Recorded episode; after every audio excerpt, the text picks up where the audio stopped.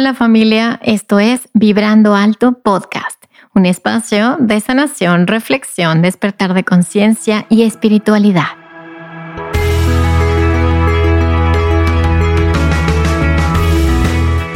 Yo soy Verónica Fuentes y soy autora, sanadora, terapeuta, madre y un ser de luz que como tú vino a experimentar en este planeta Tierra. En este espacio vamos a estar platicando de todos estos temas que has tenido dudas, has querido investigar, pero tal vez no había sido el tiempo. Y hoy estamos listos para abrirnos a una nueva dimensión y a una nueva vibración. Si tú estás listo, yo estoy lista. Comenzamos.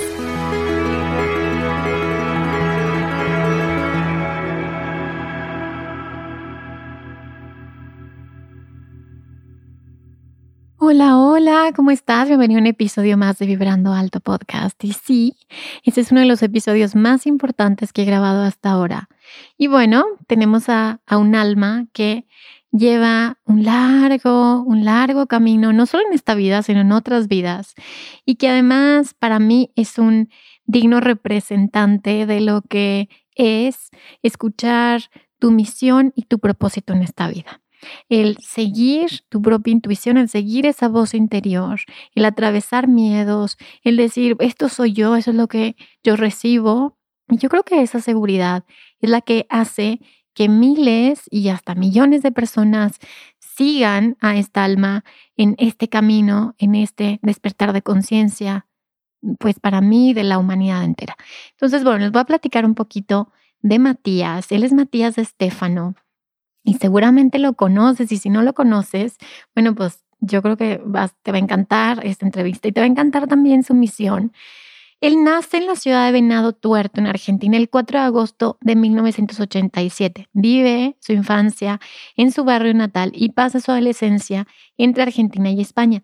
Y desde el año 2009, con 21 años, comienza a transmitir charlas, talleres, conferencias, de esta visión particular de entender la realidad, ¿sí?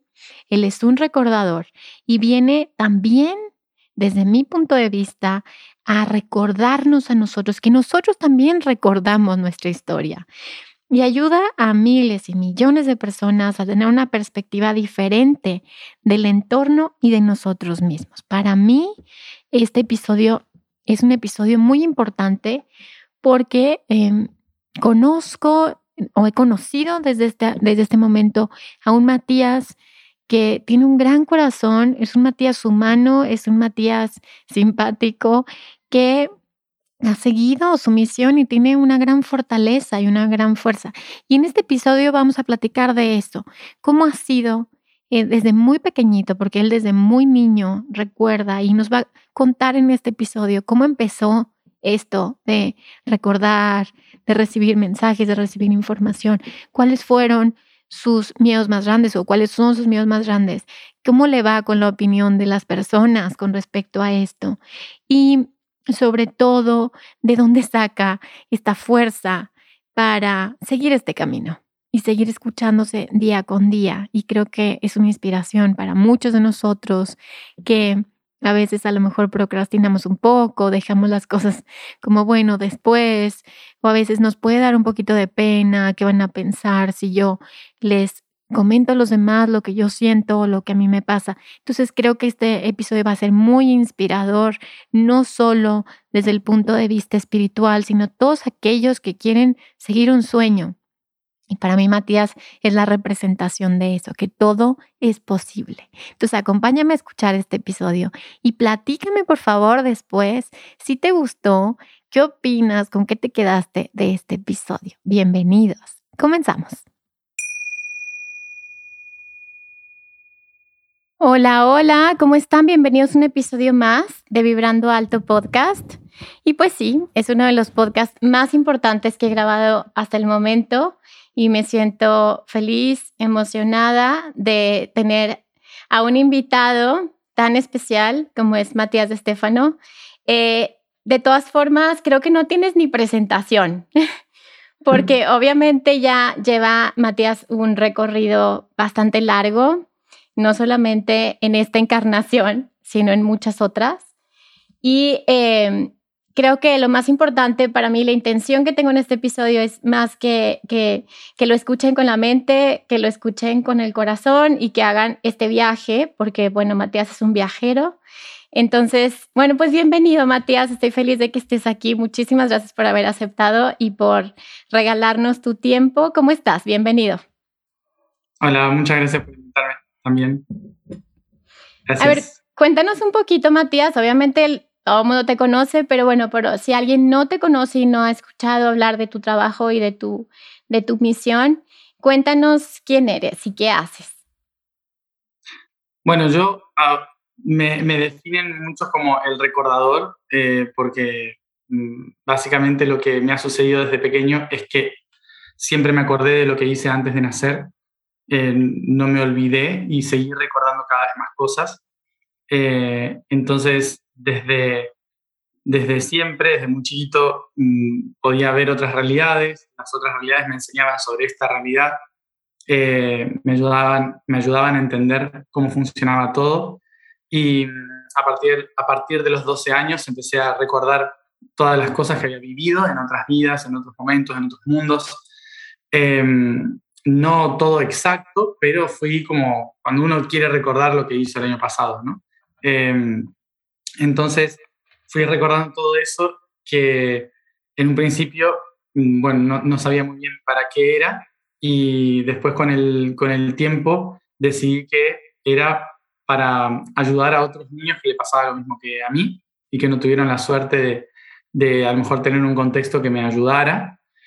Em, entonces decidí estudiar educación y a través de, de congresos de educación la gente empezó a preguntarme a mí qué era lo que opinaba, qué era lo que sabía, y terminé educando a adultos eh, en lugar de a niños. Eh, terminé eh, dando conferencias, charlas sobre mis memorias del universo, lo cual me llevaron a hacer proyectos después que, que bueno, que terminaron en YouTube, dando vueltas al mundo, y bueno, congresos, series, varias cosas que, que se expandió bastante lo que, lo que yo estaba haciendo, ¿no? Pero bueno, en, cierta forma mi intención siempre es la de recordar, eh, que la resumo en tres sentidos, siempre, recordar el pasado, recordar las cosas que, que viví, eh, recordaré, que significa volver a unir las partes, eh, en latín, volver a, a unir, es decir, que es mi proceso de, educativo que es tratar de conectar todas las cosas y que nada queda separado y se pueda entender la imagen del universo. Em, y eh, la tercera parte de recordar, que es recordis, que es la etimología de la palabra, que significa volver al corazón, que es volver uno mismo al yo soy. Entonces, esto es lo último que he estado haciendo en, en estos últimos dos años, que es hacer recordis todo el tiempo a través del proyecto Yo Soy. Ok, ahora cuéntanos un poquito cómo es o cómo fue para un niño de, supongo que a los 12 años fue como más consciente, pero supongo que desde antes ya tenías esta gran sensibilidad. ¿Cómo es para un niño, y sobre todo ahorita que hay niños que son tan sensibles, cómo es para un niño recibir esta información y al mismo tiempo ser un niño, Matías? O sea, tuviste como esta equilibrio desde chiquito de decir, bueno, siento todo esto, pero al mismo tiempo me permito ser un niño? ¿O esto hizo un cambio en tu infancia importante? Cuéntanos. Eh, había un poco de todo, porque mm, yo siempre me permití disfrutar como un niño, siempre fui un niño. Eh, la verdad que no, no, no, hubo nada que me impidiera hacerlo, eh, porque cada vez que había un conflicto que me hacía no entender lo que me pasaba, siempre había alguien del otro lado, eh, desde la quinta dimensión, que me explicaba. ¿no? Me, explicaba por qué a lo mejor alguien se enojaba, por qué los niños hacían burla, eh, mm, por qué pasaba una situación, por qué sentía tal cosa. Entonces, eh, la verdad es que siempre tuve, tuve un apoyo para no volverme loco, eh, por más que el apoyo sea desde otra dimensión, pero la verdad es que eran muy pedagogos en su forma de, explicarme las cosas, eh, no era nada místico, eh, mm, la verdad es que me explicaban todo muy, muy poco espiritualmente, sino que me explicaban más de, a lo mejor ese niño se enfadó porque en la casa, la mamá y tal, así, entonces no, no, no, me, no, me, no me generaba nada místico, digamos, eh, además de haber nacido en una familia, en un contexto agnóstico, eh, sin religión, sin tradición eh, religiosa en absoluto, por ninguna de las partes. Entonces, eso también me generó un contexto en el cual todo lo que me pasaba se veía más artístico que, que espiritual o religioso. con lo cual me permitió siempre expresarme a través de dibujos, de escribir cuentos, de, em, de contar como, como si fuera imaginación, ¿no? Eh, entonces, eh, e-, eso me permitió siempre seguir, seguir eh, jugando. también mis amigos les gustaba cuando les contaba cosas o, o, les, o yo creaba un montón de juegos, entonces, por las cosas que, que recordaba. Y, bueno, siempre me venían a buscar a mí para hacer cosas, ¿no? Entonces, la verdad es que no, no fue un conflicto en relación a, amigos, a, escuela ni demás, eh, porque siempre tuve apoyo en todas partes, pero sí eh, que a partir de los 12 años realmente cambió todo. Para mí, eh, cuando empecé no a sentir el universo, sino a recordar mis otras vidas. A, recordar, de repente para un niño de 12 años acordarse que fue abuela, ¿no? Claro, claro acordarse que lo mataron en una guerra, que se murió ahogado, que, o sea, em, fue muy traumático, me, empecé a tener mucho miedo a que la gente se acercara o me tocara. Em, fue como un cambio muy rotundo de, de haber vivido, de mis memorias, haber recordado violaciones, recordado cosas muy feas de que a veces un niño no tendría que saber, em, pero que, que, bueno, se hicieron parte de mí cuando, tuve 12 años y, y ahí sí hubo un, un, como un cierre muy grande, un dolor muy grande de hacerme adulto de golpe. Y, y bueno, eso, pero vuelvo a decir, por suerte en mi contexto siempre hubo las personas que, que, me escucharon y que podía hablar de lo que me pasaba y lo que recordaba, ¿no? O sea, hay muchos niños que no pueden. Claro. O sea, tu mamá, tu mamá te, pues agarraba la onda, como decíamos en México. Y tu papá, tu papá, cuéntame un poquito de tu papá, qué hacía o cómo escuchaba esto en esa época, ¿no? Yo a mi papá lo conocí a mis 27 años. Ok, ok. Así que no, no, yo siempre, cuando, mi, cuando yo tenía creo que 7 años, eh, una vez le pregunté a mi mamá y me, y, no, eh, mi mamá me dijo que si quería conocerlo y yo le dije, no, todavía no es el momento cuando em, ahora necesito estar solo. Y, y, a los 27 años dije, ahora sí, es el momento. Qué fuerte. Oye, ¿y qué pasó em, cuando lo conociste? O sea, como, ¿qué sentiste en ese momento?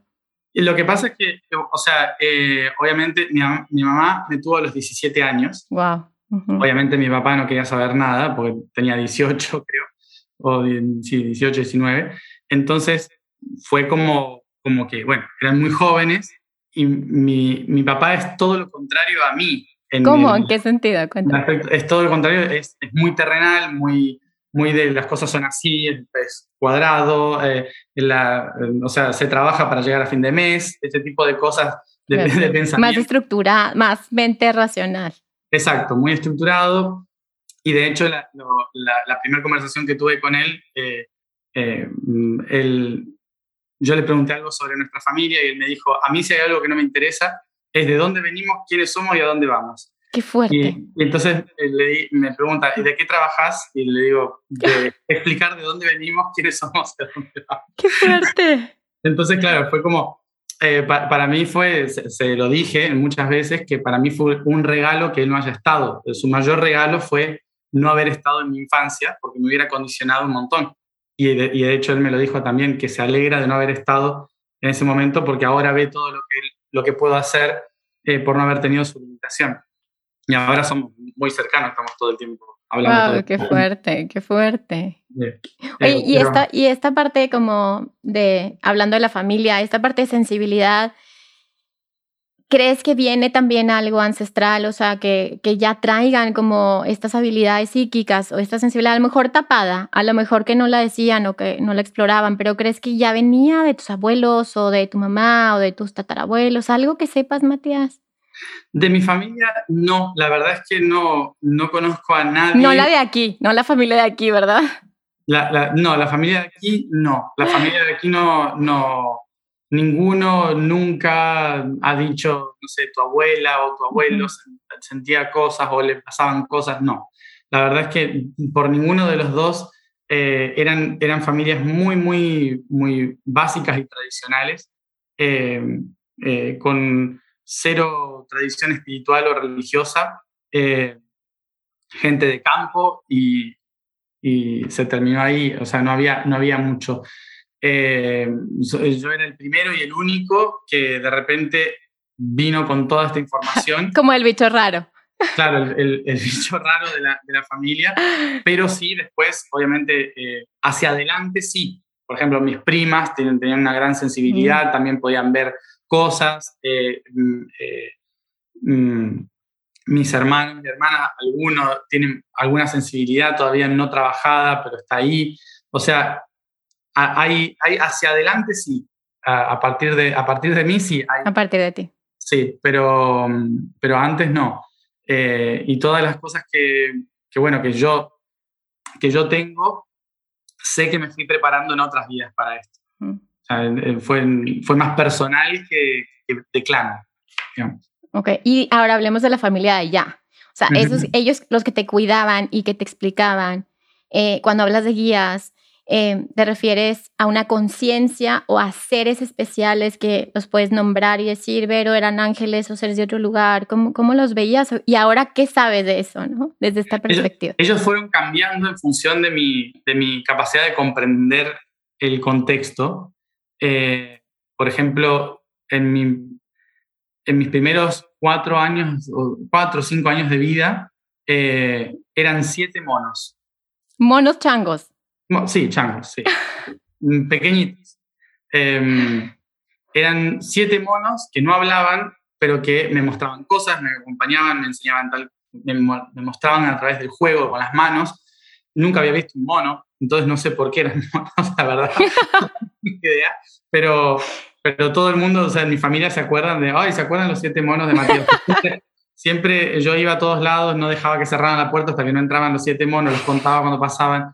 Entonces era, obviamente, eh, como decimos, ¿no? los amigos imaginarios de un, niño, em, pero un día los monos se convirtieron en hadas. Y ahí me empezaron a hablar, me empezaron a hablar sobre la naturaleza, cómo funcionaba. Esto cuando yo tendría seis años. Eh, eh, cómo era. Yo les pregunté por qué eran los monos antes, entonces me, me, me, explicaron que era para que haya una interacción de lo que es el juego sin, sin palabras, para que no haya un condicionamiento. Eh, en mis primeros años. Em, bueno, después eh, de hadas apareció también un ángel sin alas, era una persona nada más que brillaba mucho. Eh, también había un demonio que también era una persona, simplemente con un saco que cada tanto aparecía y no me enseñaba nada, pero su, simple mirada ya me preparó para un montón de cosas.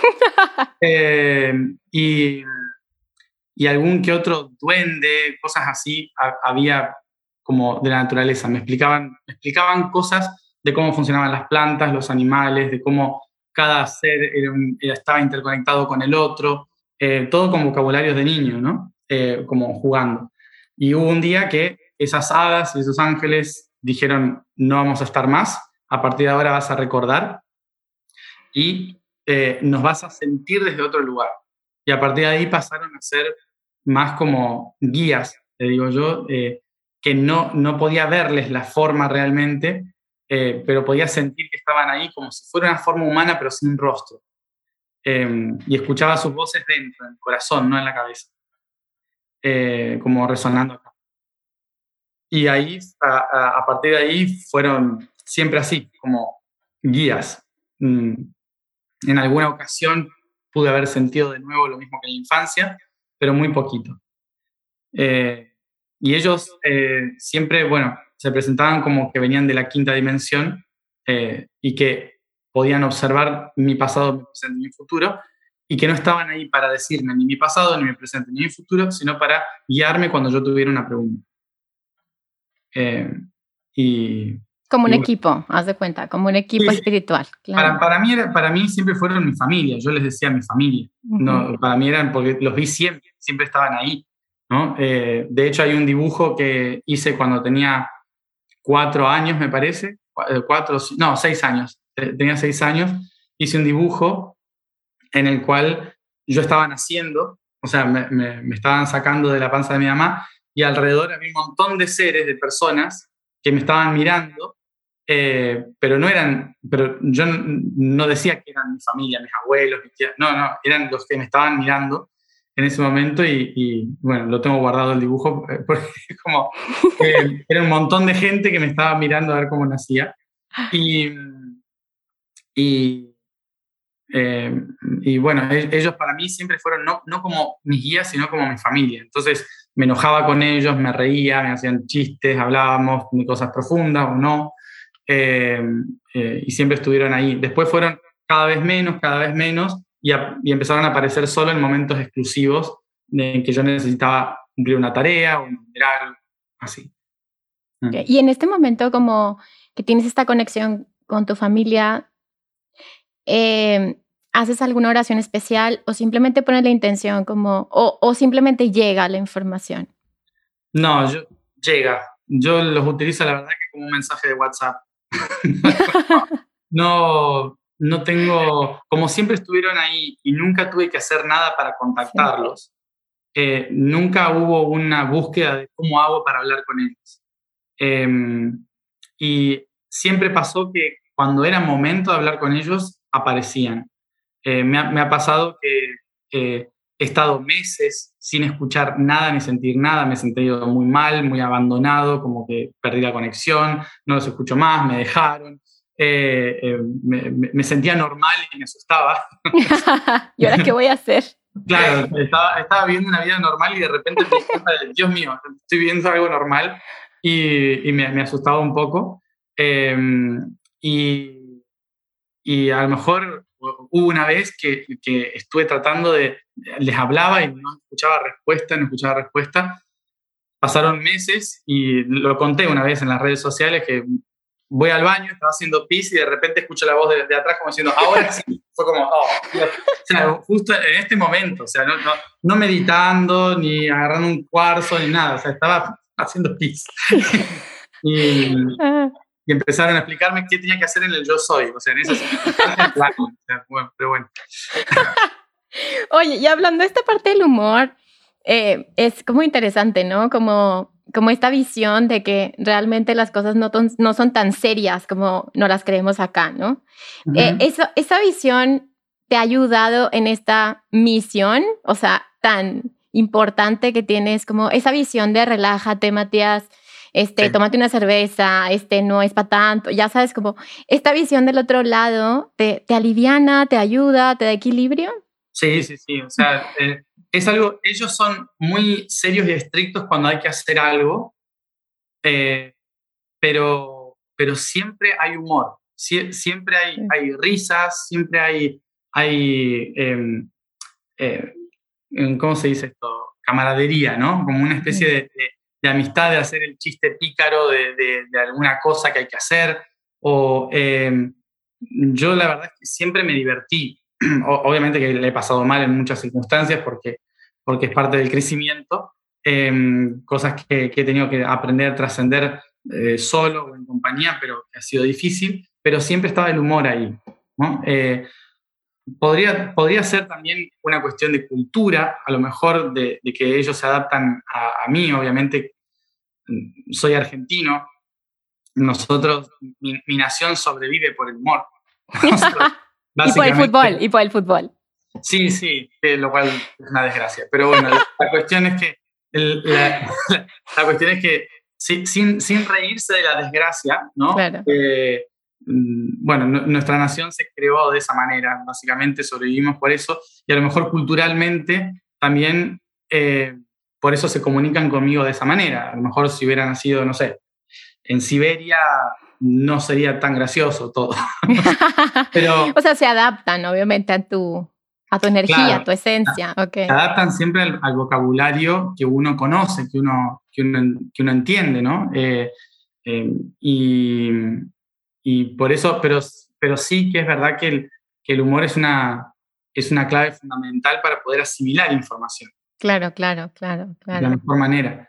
Nosotros hemos eh, hemos puesto mucha seriedad en lo espiritual, eh, pero porque las tradiciones antiguas, em, em, si no seguías lo que decía el espíritu, podías morir. ¿no? O sea, era una, era una cosa seria. No era algo de, ay, hice un curso de fin de semana, la pasé re bien. No, era, si no lo hago, me, ejecutan. Sí, claro, claro. Porque había que seguir una ley, una norma, entonces se convierte en un dogma. Em, eh, incluso te pueden desterrar de la familia, o sea, podía pasar un montón de cosas horribles eh, que, que, hicieron que uno em, convierta lo espiritual en algo muy, muy monótono, muy serio, cuando en realidad no es así. En realidad eh, justamente la gloria de sentir eh, el espíritu es divertirse, es disfrutar, es, es, atreverse a la aventura, eh, es todo lo contrario al, al dogma. Claro, totalmente. Este y todos los episodios de Vibrando Alto son patrocinados por Vibrando Alto Tienda, o sea, por mí.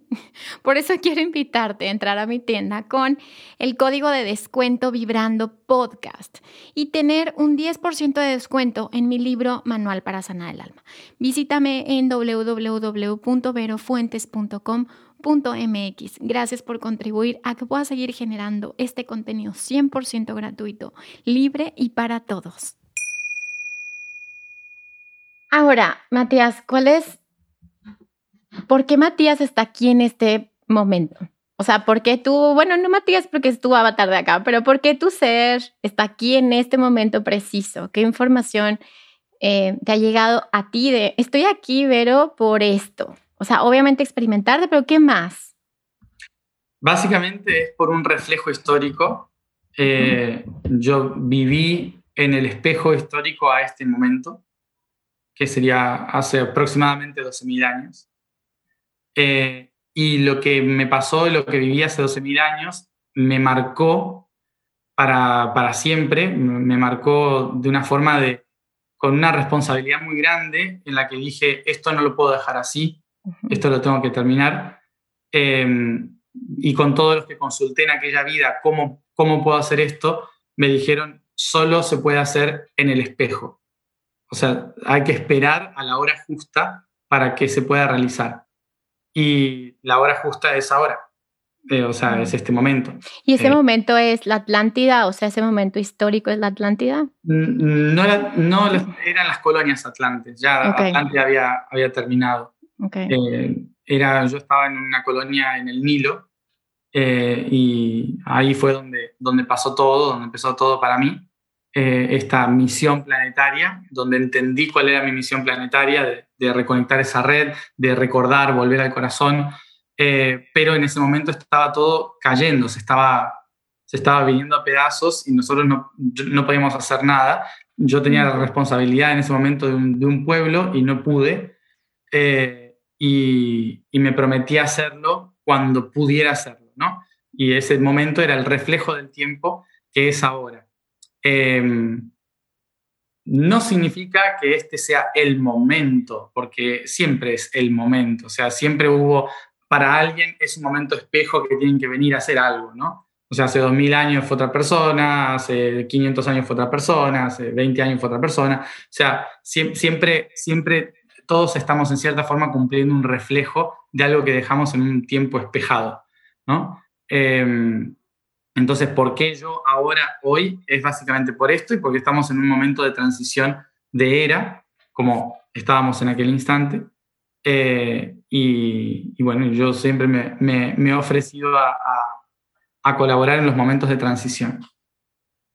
Ok, oye, Matías, y en esta reconexión de la red planetaria y como este espejo de ti mismo, supongo que estás también tú en procesos constantes de reconexión contigo. ¿Cómo vives, ajá, cómo vives estos em, procesos? Porque a veces, como lo acabas de decir, a veces solo, a veces acompañado. ¿Cómo vive Matías esos procesos? Porque obviamente como es afuera es adentro, entonces tu microcosmos se está moviendo constantemente. ¿Cómo vives esos procesos? ¿Cómo los transitas? ¿Y cómo estás hoy tú contigo?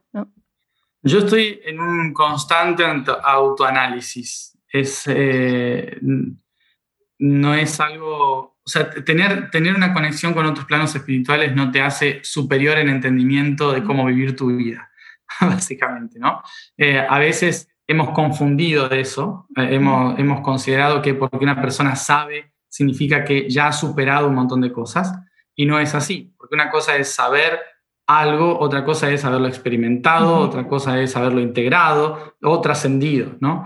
Entonces hay muchas cosas que por más que yo entienda cómo funcionan, eh, no, no me sale. Eh, por, por, más que entienda cómo funciona una computadora, nunca se me va a ocurrir construir una computadora, ¿no? O sea, me, es, me es, muy difícil porque no lo sé hacer. Entonces, em, eh, no es lo mismo explicar que saberlo hacer o haberlo vivido.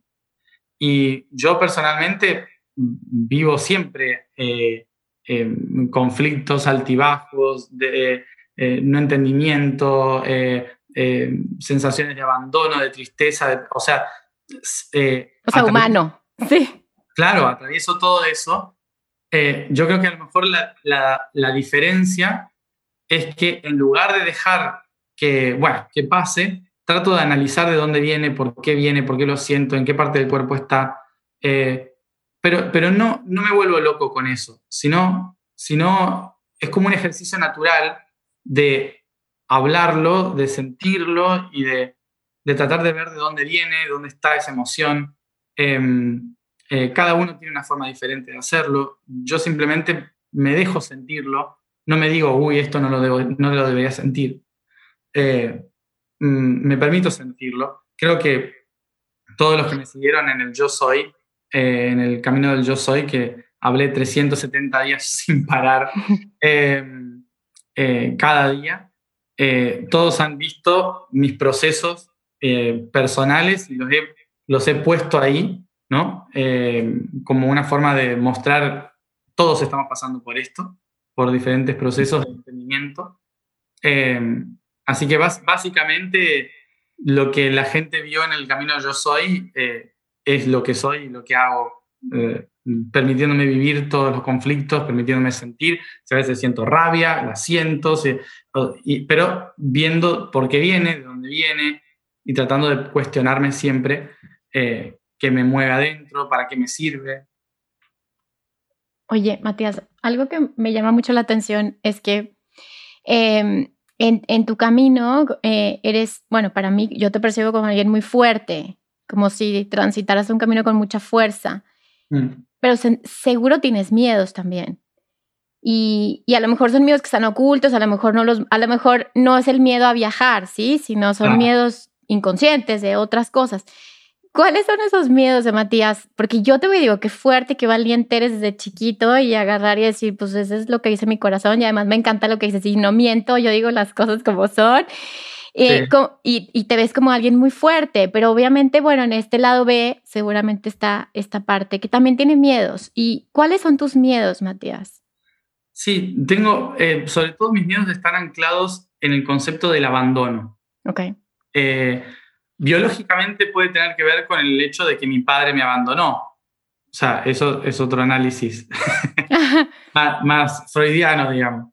Eh, eh, pero lo que sí me sucede eh, es que desde que empecé a recordar al universo, hay, una, hay un, un, temor muy humano que no lo siento cuando estoy conectado con el, con el yo soy, pero que lo siento cuando vuelvo a ser Matías, eh, que es la soledad, el, darse cuenta de que en el universo no existe nada, todo es una proyección y solo existe el yo soy. Y cuando, voy al, cuando vamos al yo soy, fuera de todas las personalidades, de todas las cosas que existen, te das cuenta de que no existe nada. Eh, y ese, ese, ese como, como persona, como individuo, genera una, una desestabilidad muy grande porque da mucho... Como angustia. Ansiedad, angustia de, de qué, qué estoy haciendo, ¿no? Que, o sea, no sé. Em, entonces, eh, de repente, llegar ese, a ese lugar eh, le quita el sentido a todas las cosas. Y uno de los mayores miedos es la falta de sentido. ¿no? Eh, uno de mis mayores miedos es que todo esto que estoy haciendo no valga para nada, no tenga ningún sentido. Ay, hasta lo sentí. O sea, hasta lo sentí aquí en el corazón, claro, y sentí fuerte. Sí. es fuerte porque es como, eh, todo el esfuerzo, todas las cosas que uno está haciendo, poner su vida eh, en, esto y, de repente el pensamiento de, a lo mejor lo único que tenía que hacer era tratar de, como decía mi papá, vivir a fin de mes, ¿no? A divertirme los fines de semana y sobrevivir, ¿no? Y en definitiva, em, porque nada tiene sentido, ¿no? Y eso es, una, eso es uno de, de mis grandes temores relacionados al abandono que es el hacer cosas por los demás y después que te dejen igual, ¿no? Cañón. Y ese autoabandono, ¿no? Claro, obvio. Claro. Es, siempre reflejado en el, eh, en, en, el qué hice o qué hago o lo estoy haciendo bien o no lo estoy haciendo bien, eh, lo podría mejorar para que los otros no me dejen. Eh, entonces está ese tema leonino de no, no dejen de mirarme, estoy acá, estoy acá, y el, y el tema de mi ascendente Capricornio, que es puedo mejorarlo, yo puedo ser mejor. Entonces, eh, bueno, ahí están, ahí están mis miedos. la verdad es que, digo, te agradezco muchísimo tu honestidad y tu sinceridad.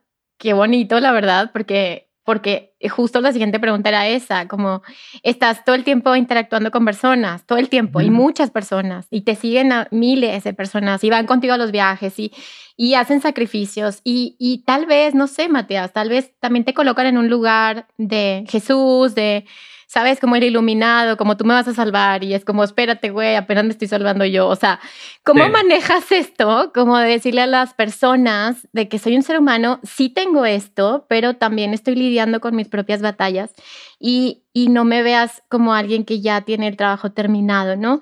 ¿Cómo le haces para lidiar? Y sobre todo, ya sé que la pregunta está larguísima, pero este tema que he visto que te critican mucho de la oscuridad y la luz y que, ¿no? Y, y, entonces, ¿cómo le haces para lidiar con eso en el día a día? Y que te valga tres pepinos y digas, esto es mi camino y no me importa. Humor, humor. O sea, yo, yo digo, eh, con mis amigos siempre digo que cada tanto hago una publicación para que haya menos seguidores. eh, ¿Cómo limpieza? Sí, hago, un, hago, un, momento de limpieza. A veces hago, a veces, lo confieso, eh, confieso que a veces hago limpieza eh, publicando cosas muy humanas, muy bestias, em, como para que algunas personas se planteen por qué me están siguiendo. y, y, sí, lo hago un poco a propósito, porque yo soy, soy muy así de de, tener un humor muy ácido, de, de, reírme de mí mismo mucho, eh, eh, de ponerme en el ridículo. No me, no me, molesta en absoluto el ridículo, me, río mucho de, eso. Entonces, eh, a, las personas que normalmente tienen a los maestros muy arriba, como si fueran intocables, ¿no?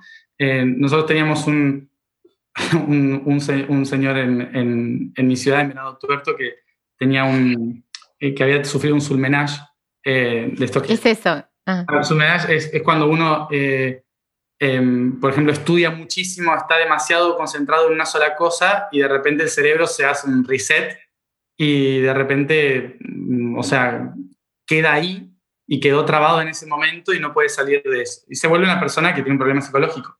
Okay. Em, Como la computadora se frisea. Exacto, sí. Okay. Entonces, una persona muy inteligente que terminó básicamente viviendo en la calle eh, y bueno, y, y, su único apoyo era eh, la escuela a la que iba, que era de los curas.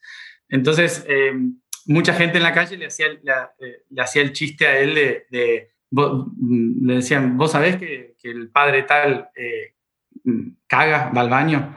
Y él, y él, decía, no, no, no, no, no, es un ser puro, él nunca va al baño. Bueno, y siempre gritaba así. Entonces, e, era como, como muchas veces, ¿no? en esa obsesión del, del maestro, de, conseguir el espíritu, de no sé qué, tenemos una especie de sulmenaje espiritual en el cual nos quedamos trabados en una idea de que las cosas deben ser así, de que las cosas son como las estoy viendo en este momento eh, y de que el espíritu es algo intocable, algo que es una cuestión muy religiosa, ¿no? Em, y entonces yo siempre me voy a lo escatológico, siempre me voy a, lo, sí, eh, a lo sexual, a, tratar de romper cosas que, que estén ahí y a, humanizar, ¿no? Yo no tengo ningún problema en compartir las cosas que me pasan eh, y, y, humanizarlo, porque eh, creo que uno de los grandes conflictos que hemos tenido durante la era de Pisces, estos últimos 2000 años, ha sido el idealizar utópicamente a personas que nos pueden salvar porque saben algo que yo no sé. ¿no? Eh, y, y, en este nuevo tiempo eso no va. Claro. yo tengo mis problemas, mi vida, y, hago, y entonces lo, comparto es, digamos, ¿no? O sea, no...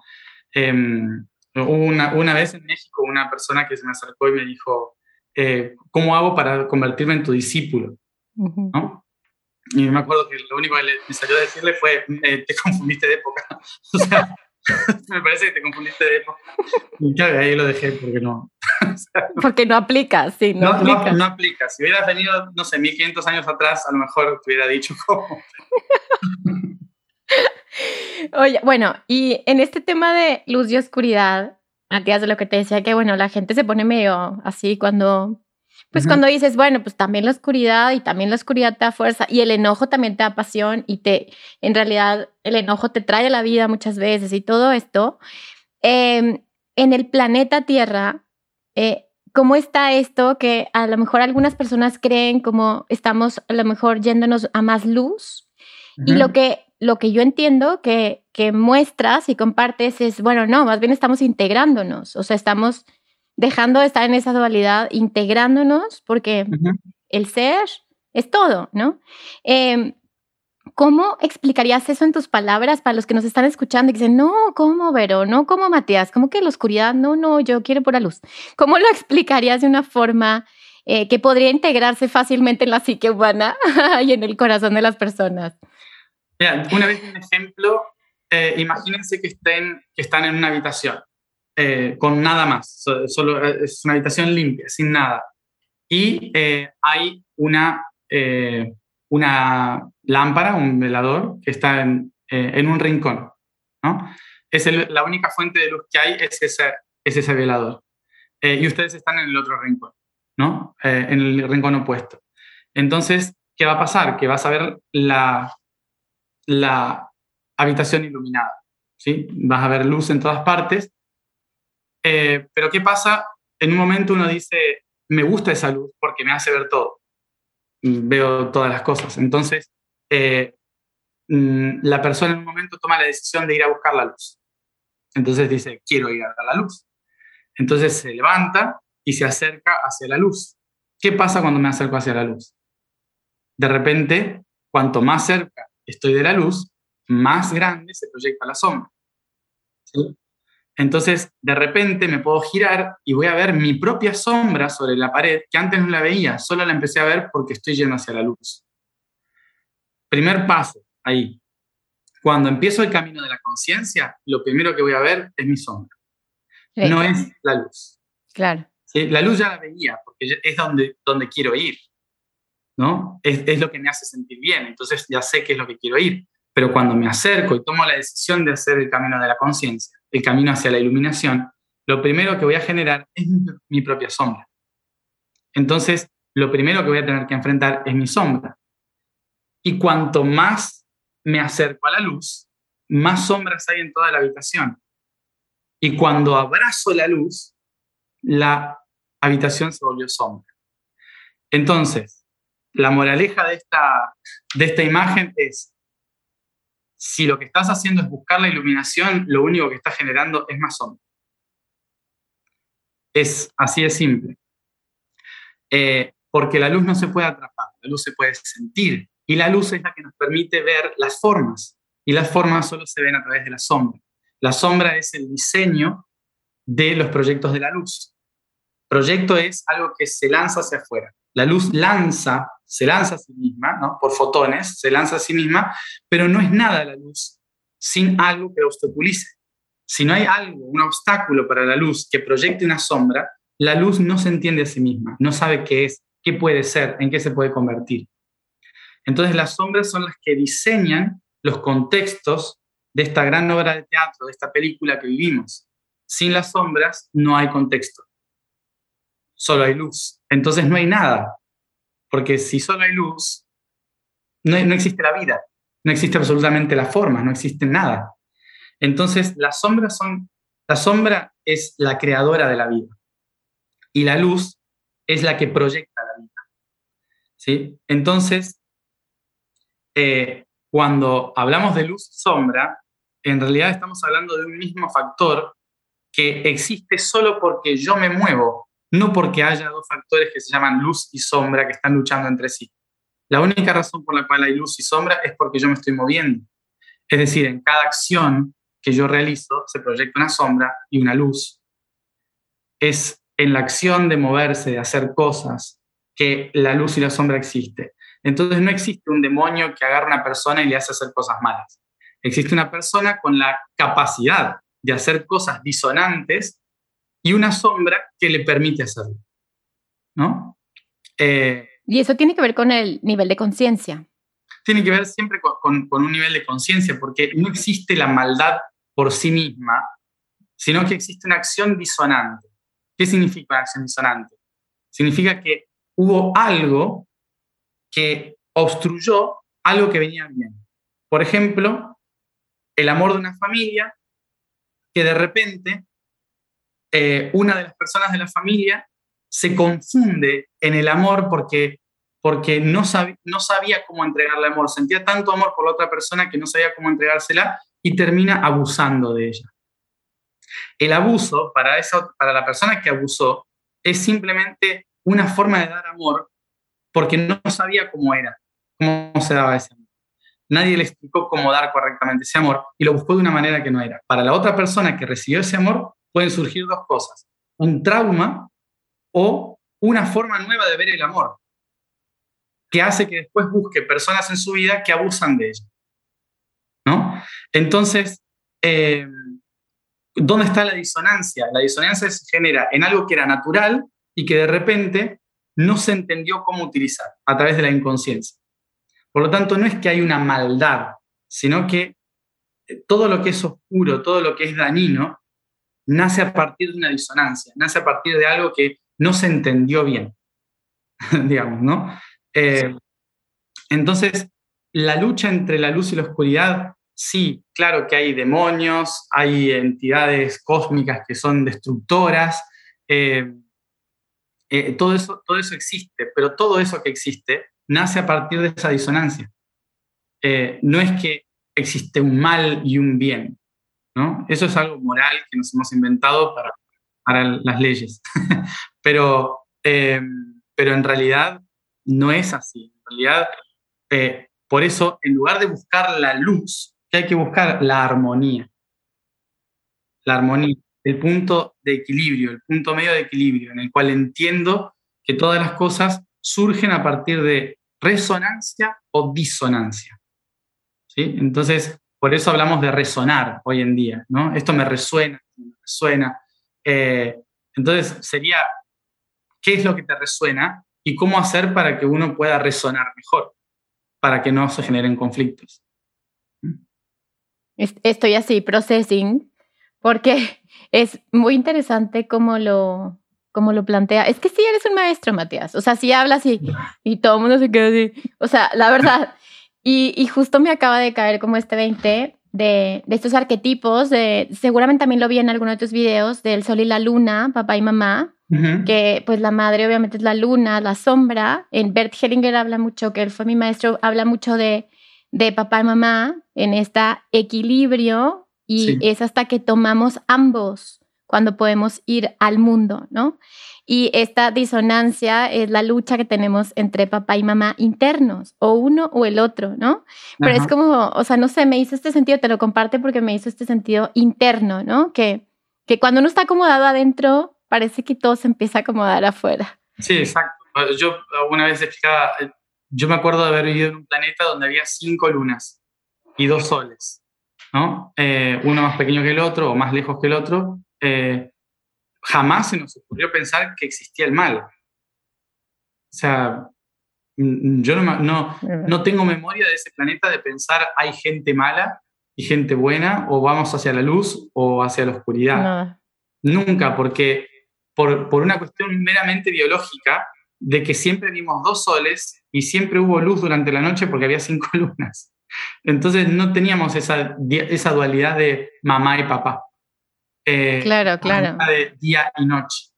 Eh, por lo tanto, y eso es porque es otra dimensión, otro, otro nivel. No, no, no, es, es otro planeta, como la Tierra, planeta. pero que tiene, que tiene una estructura diferente en su sistema solar.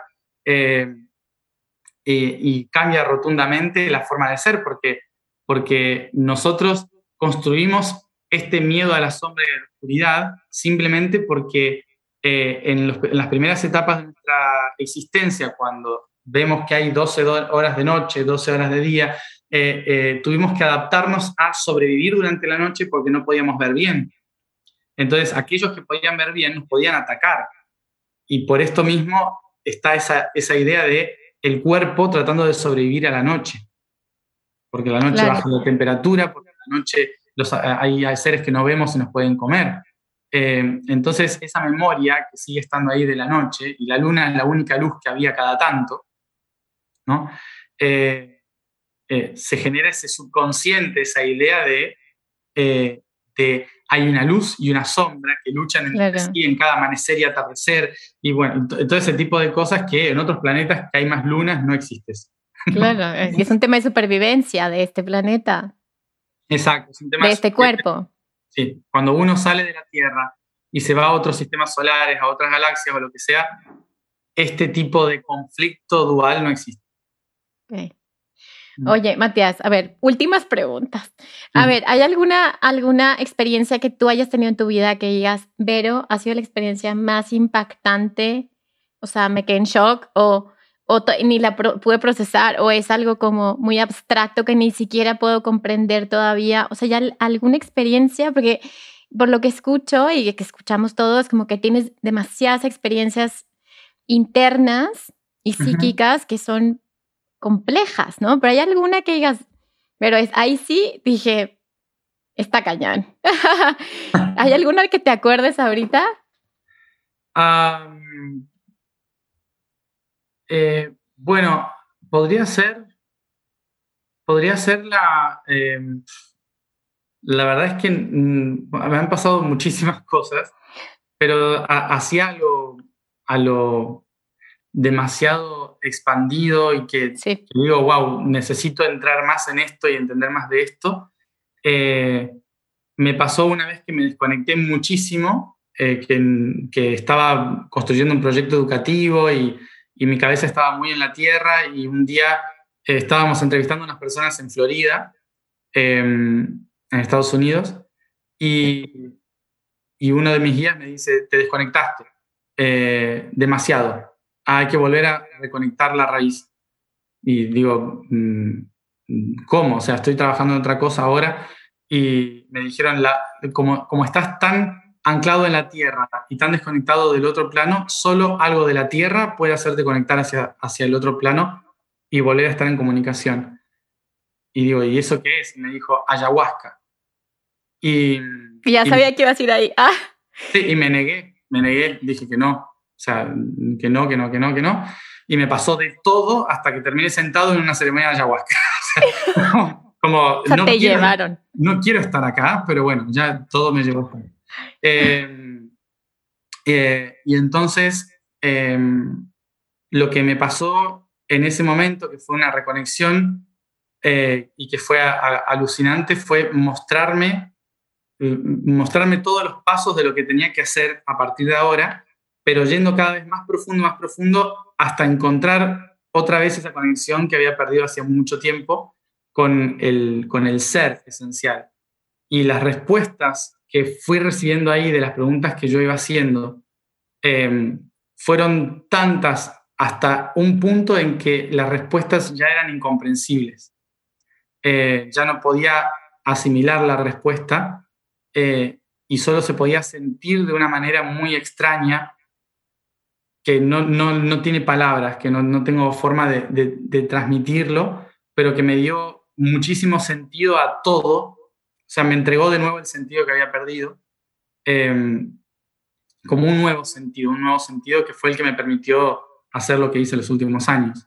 O sea, fue, fue, fue gracias a eso que, empezó el yo soy, tenés que hacer esto, tenés que ir a este lugar, hay que hacer, y fue como como mostrarme exactamente qué tenía que hacer. Para mí eso fue como una experiencia que, que, todavía hoy creo que sigo procesando cosas que están en mis células, pero que no pasaron a mi cabeza todavía.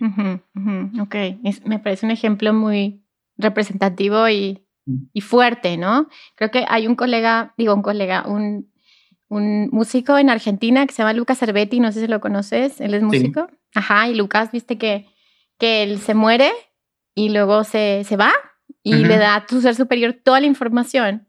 Y cuando regresa, se, le cuesta muchísimo procesarla y empieza a hacer música. Eh, y, y, ahorita como que me, me, recordó eso, ¿no? Que a veces es algo que a veces nuestra mente intelectual no puede entender. No puede entender.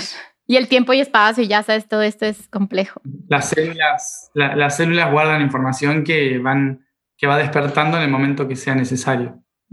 Se va como Sí, eso me pasó a los 16 años sin ayahuasca, solo en casa, eh, a los 15, 16 años, cuando, cuando me conecté por primera vez con, bueno, por segunda vez, pero ya muy presente con mi yo superior, em, con GAN. Eh, en ese momento viví lo mismo que viví en, en, la ayahuasca eh, muchos años después. Así que fue la, la primera vez que me pasó em, en que, bueno, mm, se me abrió el universo eh, en un instante y, fue la razón por la cual empecé a recordar muchas de las cosas que explico hoy, que tardé años hasta poder procesar y entender y cómo explicarlo. De hecho, de hecho, en estos últimos dos años hasta yo he reaprendido cosas que sentía dentro, sabía, pero que no sabía cómo explicarlas y que en las conversaciones con él eh, pude hacerlo, ¿no? Salió. Mm. Muy bien. Bueno, pues ya para ir terminando, Matías, platícanos de este proyecto del Yo Soy.